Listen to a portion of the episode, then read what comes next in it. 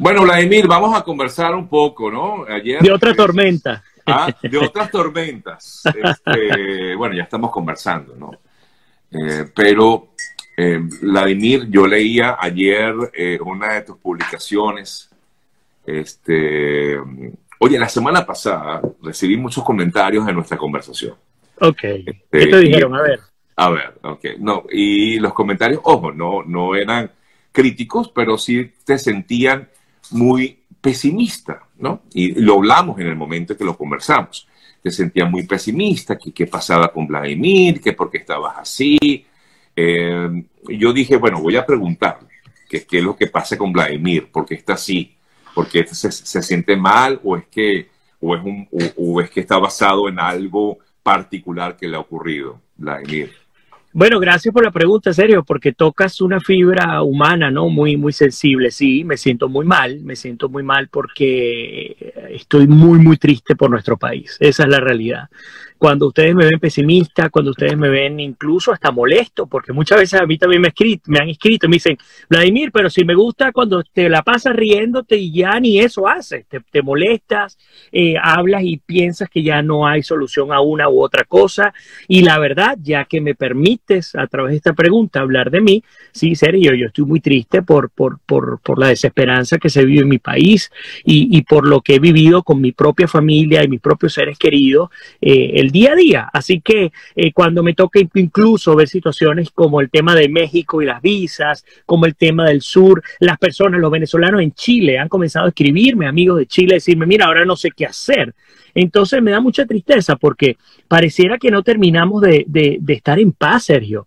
No solo los que estamos o los que están en Venezuela, sino los venezolanos que están en el extranjero. Entonces, sí, la verdad eh, es una etapa bien oscura en este sentido. Yo no dejo de perder esperanza, es decir, yo creo en un Dios poderoso y yo creo que Dios tiene un plan maravilloso para un país que tiene que crecer. Yo creo que nosotros tenemos que pasar por esta depuración eh, dolorosa eh, que nos ha dejado cicatrices por dentro y por fuera y acabamos de, celebrar, no celebrar, de conmemorar otro aniversario del la masacre del Junquito, algo que nos quedó muy adentro en, nuestro, en nuestro ser. Y la verdad bueno. que mi hija, mi hija me llamó, me disculpan, pero entonces lo que les digo es que justamente eh, creo que tiene que el país y nosotros como venezolanos tenemos que pasar por una etapa de depuración muy importante y creo que ya lo estamos haciendo. No sé si tú coincides, Sergio, pero no solo Mira, vamos a hacer algo. Es, si es tu hija, es tu hija. Es tu sí. Bueno, atiéndele. Voy a, si quieres algún No, mi, esposa está conectada, así que sé que ella la va a llamar y le va a decir que no, que no Así que tranquilo. Okay, okay, que por cierto, no por cierto, te cuento, hablando de esperanza, hace un poco más de una semana me casé y estoy súper feliz. Me casé con una brasileña hermosa que está conectada. Bueno, porque porque bueno, nos casamos primero por el civil y fuimos a Las Vegas, pero luego viene, viene la, la boda como tal, en la que por supuesto tú vas a estar. en Las Vegas? No, me casé en Tampa, pero me escapé para Las Vegas y bueno, aprovechando. Ah, ok, ok, Pero bueno, yo sé que eh, algo, eh, ahí me diría Luis Carlos Díaz, que es un gran amigo, me dice first world problem, no problema del primer mundo. Uno comienza a distraerse, porque es muy fácil también, esa es otra cosa. Fíjate que cuando me toca hablar... más de una se va a caer cuando se entere, déjame abrir los comentarios, cuando que se entere que se casó la Así es. Oh my God.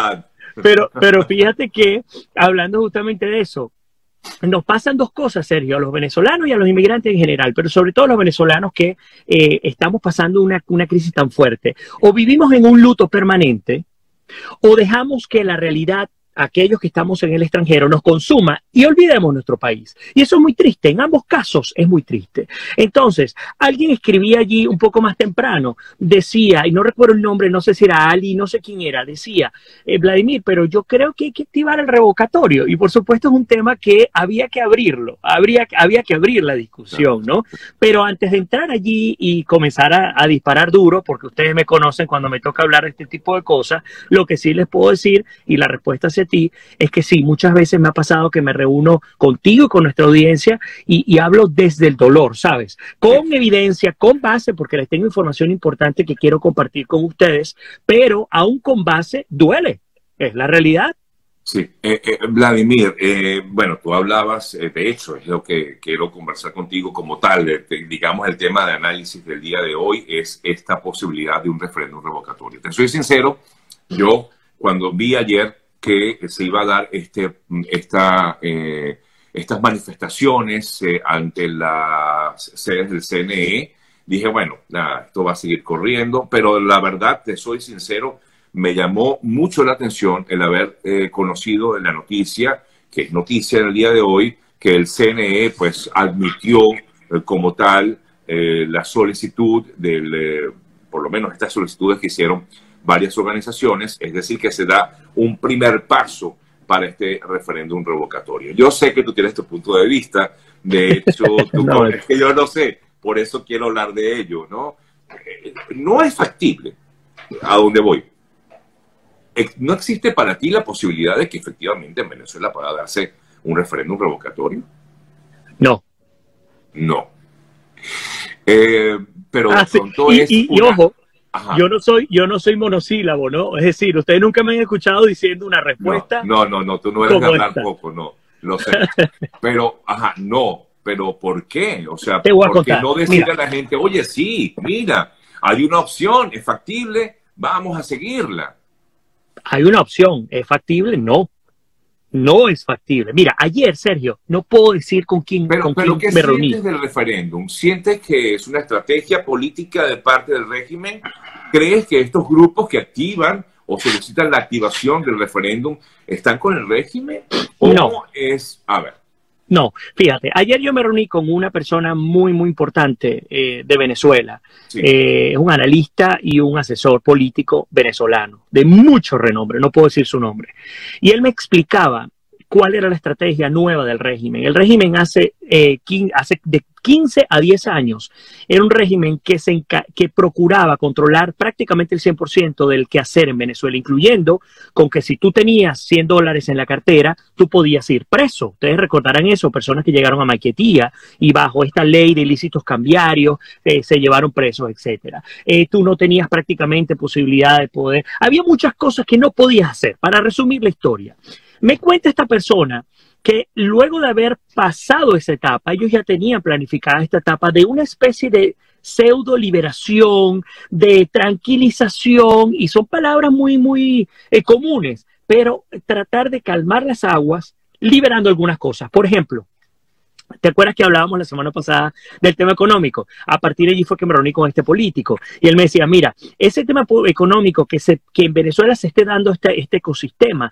también le conviene al, al, régimen de alguna manera. Y me explicaba, mira, mientras la gente comienza a sentir cierto estado de, de progreso o de recuperación, por más mínima que sea, la gente va a tener, número uno, esperanza, la gente va a estar menos dispuesta a salir a luchar por libertades ulteriores como la democracia, la república, entre otras cosas, porque entiende que ha ido mejorando poco a poco. Me comentaba esta persona que ese era el preludio, digamos, esta estrategia económica, esta estrategia para tranquilizar un poco. Ustedes ya han visto que ha habido menos represión en las calles, que aunque hay detenciones de presos políticos, no son detenciones como las que se estaban viviendo antes de las elecciones.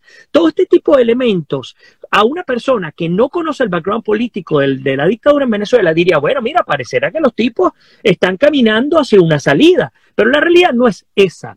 La realidad es que están caminando hacia un punto en el que nos lleven otro año más, porque esto no es que va a ser un revocatorio a cinco meses ni a seis meses, otro año más de discusión, otro año más del pensamiento electoral, que ha sido una estrategia desde el tiempo de Hugo Chávez muy efectiva. Lo que hizo que se mantuviera Hugo Chávez también fue justamente el tema electoral y el tema revocatorio no es la excusa. Ahora, Tú dices, Vladimir, pero ¿cómo es posible que el revocatorio no sea una opción si se activa todo el país y se ponen eh, testigos de mesa y la gente sale? Bueno, puede darse un escenario que para mí es prácticamente imposible o improbable, no digamos imposible, improbable, eh, en el que tanta gente salga y la cosa sea tan masivamente grande que pueden pasar dos cosas. Una, nos tumben el revocatorio porque no es la primera vez, cuando ellos sabían que iba a perder Chávez, ellos se encargaron de dilapidar todo, sacaron la lista Tascón y todo lo que ustedes conocen. Ese es un escenario,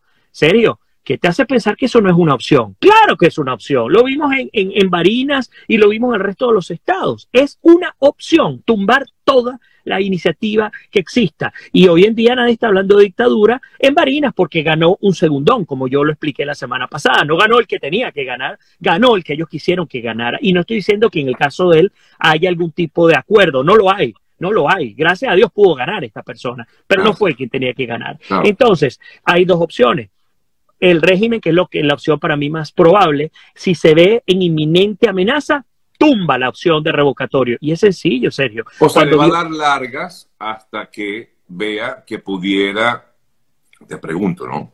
Se le va a dar largas este tema del revocatorio hasta que vea si realmente cumple con algún propósito, pues, o sea... Sí, hay tres escenarios. El primer escenario va, va el proceso, es decir, caminamos hacia el revocatorio, que eso es lo que va a pasar. Ustedes eh, crean o no, o estén de acuerdo o no de acuerdo con revocatorio, esta va a ser la discusión desde hoy hasta probablemente diciembre de este año. Escríbanlo, escríbanlo. Y Sergio y yo tenemos tres años hablando. Anoten todo lo que yo he dicho. Yo me he equivocado muchas veces, pero anótenlo.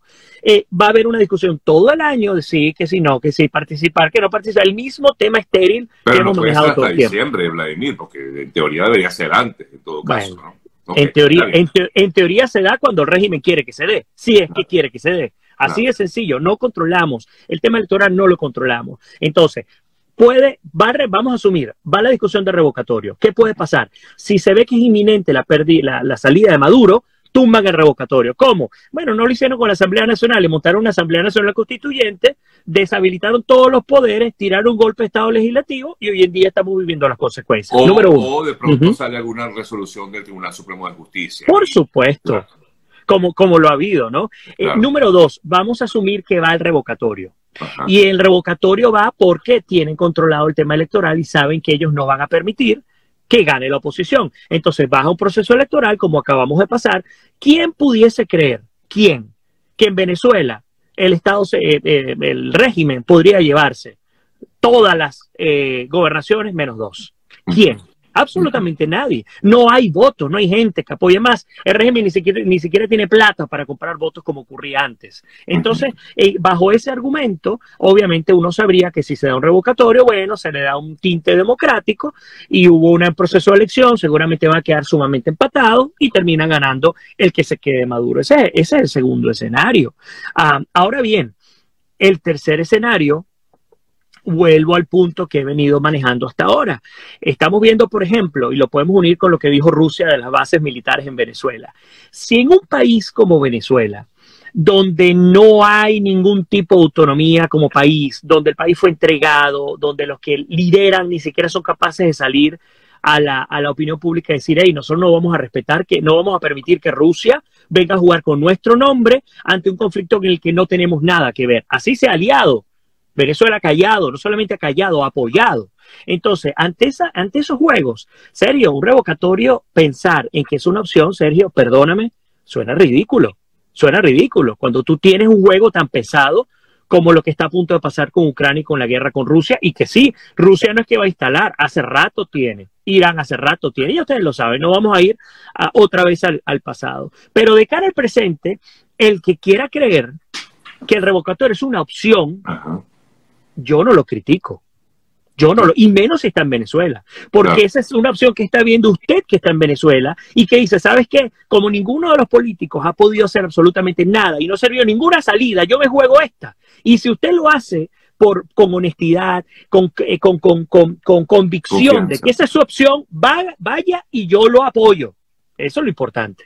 Eh, yo quería exponerte justamente eso, porque de pronto hay gente que sí confía porque ve como definitivamente hay una opción y dice, bueno, no me importa este pesimismo que tiene Vladimir con respecto al tema del revocatorio, yo sí creo en eso y voy a darle con toda. Ahora, yo pondría un escenario más, Vladimir, y es que yo lo que creo y es lo que pienso que pudiera llegar a ocurrir es que efectivamente se da el revocatorio porque eh, definitivamente siento que no hay vuelta atrás en el sentido de que hay gente que efectivamente no quiere más que continúe este, esta clase política en Venezuela. Pero lo que yo sí veo difícil es que se gane como tal ese revocatorio, me explico. O sea, no van a permitirlo. Quizás no van a permitirlo. De pronto también me equivoco y de pronto esta es la, esta es la tabla de salvación. Algunas personas me lo han dicho, Sergio, me han llamado y me dicen, mira, Vladimir, pero tú no te das cuenta que esto puede ser justamente la salvación para el régimen que negocie previamente una especie de acuerdo de una amnistía o algún acuerdo con un país internacional y se, se deje perder, porque eso también ha ocurrido, se deje perder y salga. Yo no lo creo, pero, pero sí, esa otra opción. Entonces, no, porque tú, te imaginas, nada más que si efectivamente llega este a darse el revocatorio y gana el revocatorio, es decir, eh, se define que en todo caso eh, Maduro sí puede continuar en el poder, ahí se fortalece. Sí, y no Maduro solamente, el propio régimen continúa, es una estructura tan fuerte, ¿sabes? Que, que, va mucho más allá. Fíjate que estábamos hablando el otro día de Cuba en el canal, en la estación, y explicando, siempre con los americanos hay que sentarse a discutir estos temas. Y veíamos lo, lo estratega que fue Fidel Castro formando todo este grupo de personas. Fidel murió, se cayó Cuba, no cayó. Raúl Castro salió del poder, cayó Cuba, no cayó. Miguel, Díaz Canel está allí. ¿Se ha debilitado el Partido Comunista Cubano? No. ¿Por qué? Porque la estructura, y eso es lo que no terminamos de entender, cuando nosotros como demócratas asumimos que el Estado depende de la cabeza del primer mandatario, del presidente, pero estamos en regímenes como el de Nicaragua, el de Cuba y el de Venezuela, no nos damos cuenta que la estructura para controlar el poder va más allá de la persona. Podemos sacar a Maduro mañana, señores, pero el régimen continúa. Salió Chávez, todo el mundo decía, Chávez sale y hasta aquí, hasta aquí llegó el chavismo. Y no era la realidad. Ah, que ahora las cosas han cambiado, sí. Vuelvo al punto. Si usted, porque sé que hay muchos que están allí conectados que creen en el revocatorio, no porque crean que hay democracia. Yo sé que ustedes no son naif y yo sé que ustedes no son tontos. Es decir, ustedes saben que ir a revocatorio es jugársela en contra de una dictadura. Yo respeto la valentía de aquellos que lo dicen, mira, aunque yo crea que me van a robar, aunque yo crea que no voy a poder ejercer mi derecho, yo me voy a jugar esta opción, porque lo peor que puede pasar es que todo sigue igual. Entonces, cuando tú sabes que no tienes nada que perder, pues entonces tienes mucho que ganar. Por lo tanto, en mi caso, aunque me parezca que el revocatorio es estéril y es otra estrategia del Estado criminal, aún así respeto a aquel que lo que, que insisto, que por convicción, no los políticos que están jugando a la pelotica con, con el régimen, porque ellos sí no los respeto y perdónenme que se lo diga, del interinato para abajo, ya ustedes lo saben, pero si usted ciudadano venezolano que está tratando de sobrevivir en el país y que está viendo las opciones todas, económicas, políticas, lo que sea, pues eso sí hay que aplaudirlo y hay que respetarlo. Fíjate tú que hay un comentario de tantos que he leído aquí mientras tú estás hablando. Hay un comentario que dice lo siguiente, dice Goyo, Vladimir, te apoyo, pero como estoy en Venezuela, lo único que hay por ahora es esto. Claro. Otro camino. O sea, digamos que hay como que, es como que se le enciende la luz, al, eh, eh, eh, se enciende una luz en el camino. Me explico. O sea, de pronto la gente lo ve como eso. Sí, pero cuidado, Sergio, porque nosotros, eh, a, mi modo de ver. Puede, emocionarte y después viene el, bajón. Sí, ustedes saben cómo, cómo, se cómo se cose una langosta. Una langosta se cose viva y a fuego lento. Tú la metes viva en un envase y esa langosta le va subiendo la temperatura hasta que cuando se dé cuenta que está a punto de morir esté lo suficientemente débil como para no poder salir de allí. Yo creo que cuando me doy cuenta de cómo fueron los regímenes como el de la Unión Soviética, como China, entre otros, Cuba y ahora Venezuela, me doy cuenta que han aplicado exactamente la misma estrategia. Eh, llega un punto en el que la debilidad espiritual en términos de lo que yo quiero como, como, como, como democracia, como desarrollo, eh, llega a tal nivel que pues sencillamente la estrategia es seguir, seguir llevándote a desilusión tras desilusión. El referéndum es otro más, pero ustedes saben que en psicología, y sé que aquí más de un psicólogo, hay una cosa que se llama condicionamiento operante. condicionamiento operante es cuando una persona constantemente está sometida a un estímulo, puede ser positivo o negativo, que hace que su conducta mejore o empeore. Entonces, para nosotros el condicionamiento operante ha sido para peor. ¿Cuál es? Bueno, vamos a una elección, vamos a un referéndum, vamos a una marcha, vamos a un nuevo eh, eh, eh, mm, caudillo, vamos a... Y todo el tiempo la respuesta es la derrota. Entonces, nuestra conducta de lucha por la libertad comienza a disminuir. Psicológicamente es una estrategia que utilizan las dictaduras. ¿Por qué? Porque como he tenido tantos reforzadores negativos que me han tumbado la esperanza, entonces pues sencillamente ya mi, mi brecha, mi capacidad de lucha disminuye, porque ya estoy condicionado psicológicamente a no luchar. Y ojo, estoy hablando por mí, de pronto usted que cree en el revocatorio, no el revocatorio, que cree que esa es una opción, dice, bueno, Vladimir, tú estás hablando por ti, porque tú no crees en el revocatorio y yo sí creo en el revocatorio. Eso es cierto, es parte de la discusión de nosotros como venezolanos, porque al fin y al cabo, con Sergio, ustedes y yo, hablamos como una familia. Esa es la realidad. Eh, por aquí te consultan, Vladimir, no es la primera vez que te hacen esta pregunta, pero te la voy a hacer igualmente. Eh, pero dicen que cómo crees tú que realmente pueda haber una salida de maurismo en Venezuela. Bueno, yo lo expliqué la semana pasada, no es, no es fácil, no es rápida, pero tampoco es violenta. Ok. Fíjese. Yo insisto, en Venezuela está pasando un fenómeno interesante que puede hacer que se debilite la estructura del Estado. Y yo se los he venido comentando. Y el fenómeno interesante tiene que ver con el tema económico. Yo creo que en Venezuela las cosas se están reinventando, el país se está refundando, pero no desde la política como cabeza, sino desde abajo. La gente está aprendiendo cómo hacer sus cosas a su manera y en la medida en la que los haga fuertes y funcionales, independientemente del Estado, yo creo que en algún momento va a ir, va a ir aguas arriba. Normalmente uno habla de aguas abajo en política, pero aquí es distinto, aguas arriba. Yo creo que ya el tema de la política, a mi modo de ver, queda a un lado en un país como Venezuela o Nicaragua o, o Cuba. La política queda a un lado y lo que comienza a tomar fuerza es el quehacer de la gente que está en la calle todos los días. Yo creo que de esa manera. Hacer cambiar las cosas, Vladimir? Mira, cuando tú debilitas, cuando el Estado llega a un punto que se debilita, porque económicamente el Estado está debilitado, eso es una realidad. no tiene ya recursos, aunque esté con el narcotráfico ya no es igual a lo que existía antes en términos petroleros. Y les tengo otro cuento más. Ustedes no sé si lo saben. Shell Company, y esto ustedes dirán, ¿por qué salto? Ya van a ver por qué. Shell Company acaba de vender el 51% de las acciones de las refinerías en los Estados Unidos. ¿Ustedes saben por qué?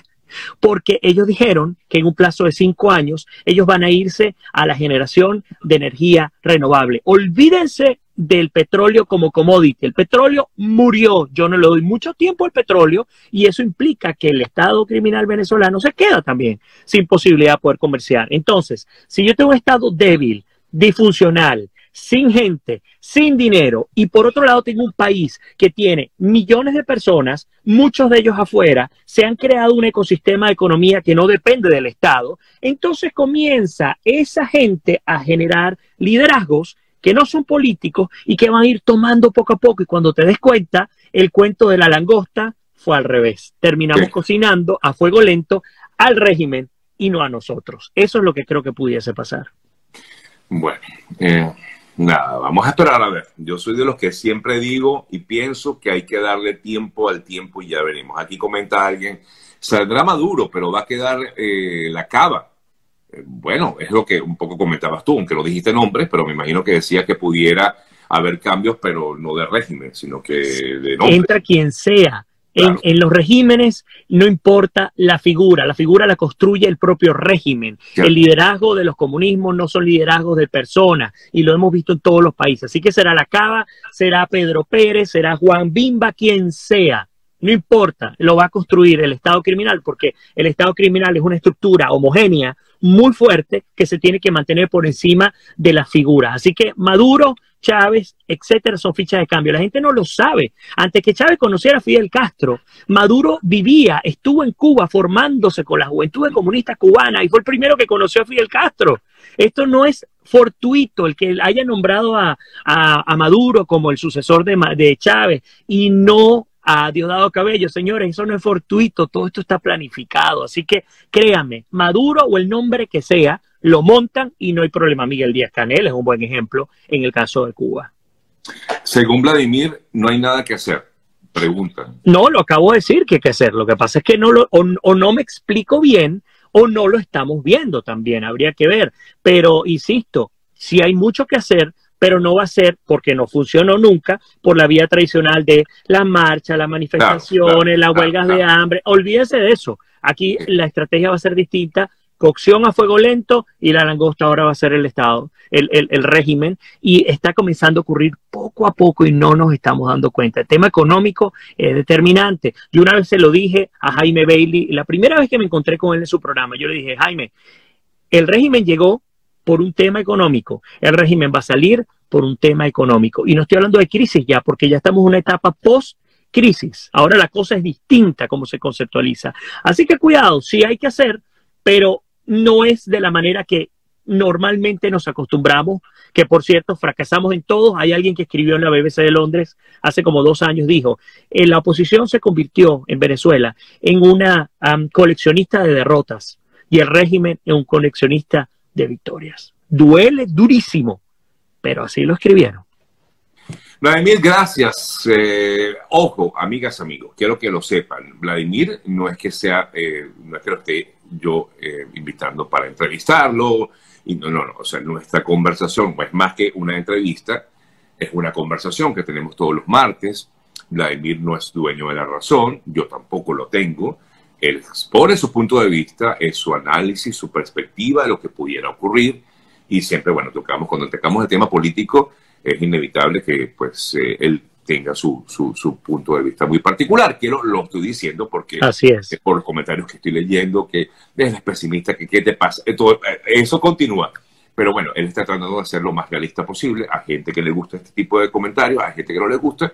Y bueno, cada quien que saque su propia conclusión. De acuerdo, pero escúchelo bien, no pesimista, todo lo contrario. Yo estoy viendo que las cosas están comenzando a moverse bien interesantemente. Escuchen bien, yo sé que el tema político es pesimista 100%. Sí, señores, vamos a salir de esto por otra vía. Escríbanlo por otra vía. No estoy siendo pesimista. Va a ocurrir, pero y está ocurriendo. Fuego lento, pero está ocurriendo y le está ocurriendo con ustedes los que están en Venezuela y que están viendo cómo se resuelve un problema que ningún político les resolvió, ni la oposición ni el propio régimen. Así que cuidado, no estoy siendo pesimista. Hace dos meses sí, era sumamente pesimista, pero estoy viendo unos cambios interesantes que creo que pudieran llevarnos a la libertad eventualmente. No puedo decir lo que va a ser ya, no tengo ni idea. Siempre lo he dicho, en la política el tiempo es elástico, no es estático. Los errores pueden hacer que se alargue el tiempo para, para la liberación o que se acorte. Cuidado. Gracias, Vladimir Kieslinger. Recuerden con nosotros todos los martes en, esta, en este análisis, eh, el análisis de Vladimir, arroba Vladimir Kieslinger